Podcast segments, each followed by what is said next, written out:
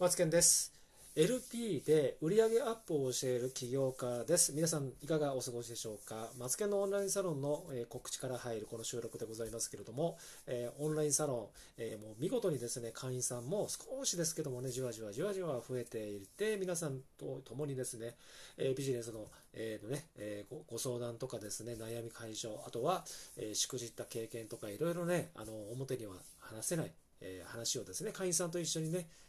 楽しんで、え運営をさせております。皆さん、あの、オンラインサロンどうですかね？今、クラブハウスはめちゃくちゃなんかね、いろんなルームでね、クラブハウスの作り方、でクラブハウスを教えてくださいみたいなルームがたくさん立ち上がってるんですけど、ね、えー、皆さんとってもね、やっぱりオンラインサロンって作りたいし、入りたいし、まあ、いろんなね、考えがあるんだなと思ってね、私も楽しく参加したり、楽しく運営をさせていただいたりしております。皆さんいかがでしょうかね。で、今日はですね、いろんな話もね、できるんですけど、じゃあ、オンラインサロンの話をちょっとしてみましょうか。あの、気になる方がたくさんいらっしゃるんで、私も運営してるんですけども、大事なこと。こうすればうまくいくよ、こうするとあまりうまくいかないよ、こうした方がいいよっていう話があるんですけどもね、3つ話します。まずね、コンセプトを決めるっていうことがまず大事ですね。ターゲットを決めて訴求軸。訴求軸っていうのは、入りたくなるような、楽しいな、楽しそうだなとかね、そういうふうに思ってもらえるような運営の仕方で、そういうふうな内容、訴求軸ですね。あと3つ目。これは大事なんですけど、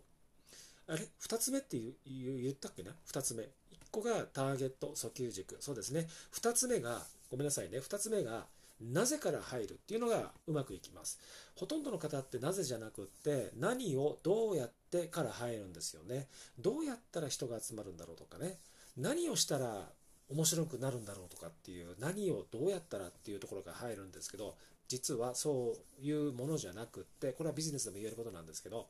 なぜオンラインサロンをやるのかなんですよ。なぜから入りましょう。ね、皆さんね、そこを考えて、で考えてもあのなかなか整理つかないので、書き出しをするのが一番いいです。A4 の、えー、白い紙に書き出すと。なぜ私はね、オンラインサロンやるのかで。こういう思いがあるから、こういう考えがあるからとかっていうことを書き出してみてください。気づきがありますので。それが2つ目。3つ目、これが、えー、USP ですね。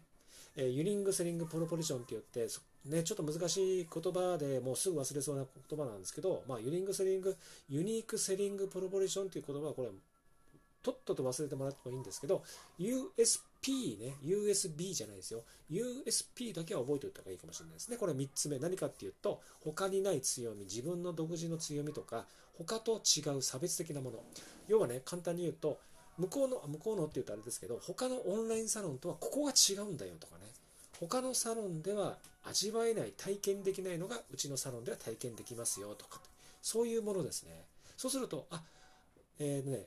オンラインサロンって実はね一つだけ参加してる人じゃなくって結構ねあいろんなね1個2個3個のオンラインサロン入っていてであここはこういう面白さがあってあこっちはこういう楽しさがあってとかって言ってね結構ね感じてるんですよなので同じようなものをやるっていうこともねそれも一つ一つの運営の仕方かもしれないんですけどやっぱこの時代で生きるためにはやっぱり USP なんですねこれをね、掲げるこの3つですね。えー、これ非常に大事なので、これから運営をね、オンラインサロンしたいなと思っている方は、まずはターゲットと訴求軸、そしてなぜから入る、で、3つ目は USP。この3つをね、ちょっと皆さん考えて、で、考えても、出ない場合には書き出す。で、書き出すことから始めるっていうこともね、大事です。ともかくですね、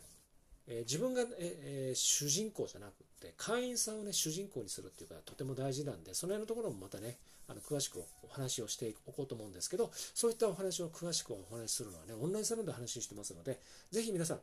えー、私のオンラインサロンぜひご入会をね、あの募集しておりますので、えー、私のプロフィールのリンクをね、一回タップしていただくとね、オンラインサロンの概要が見れますので、ぜひね、見ていただければと思います。ということで、えー、次の放送でまたお会いしましょう。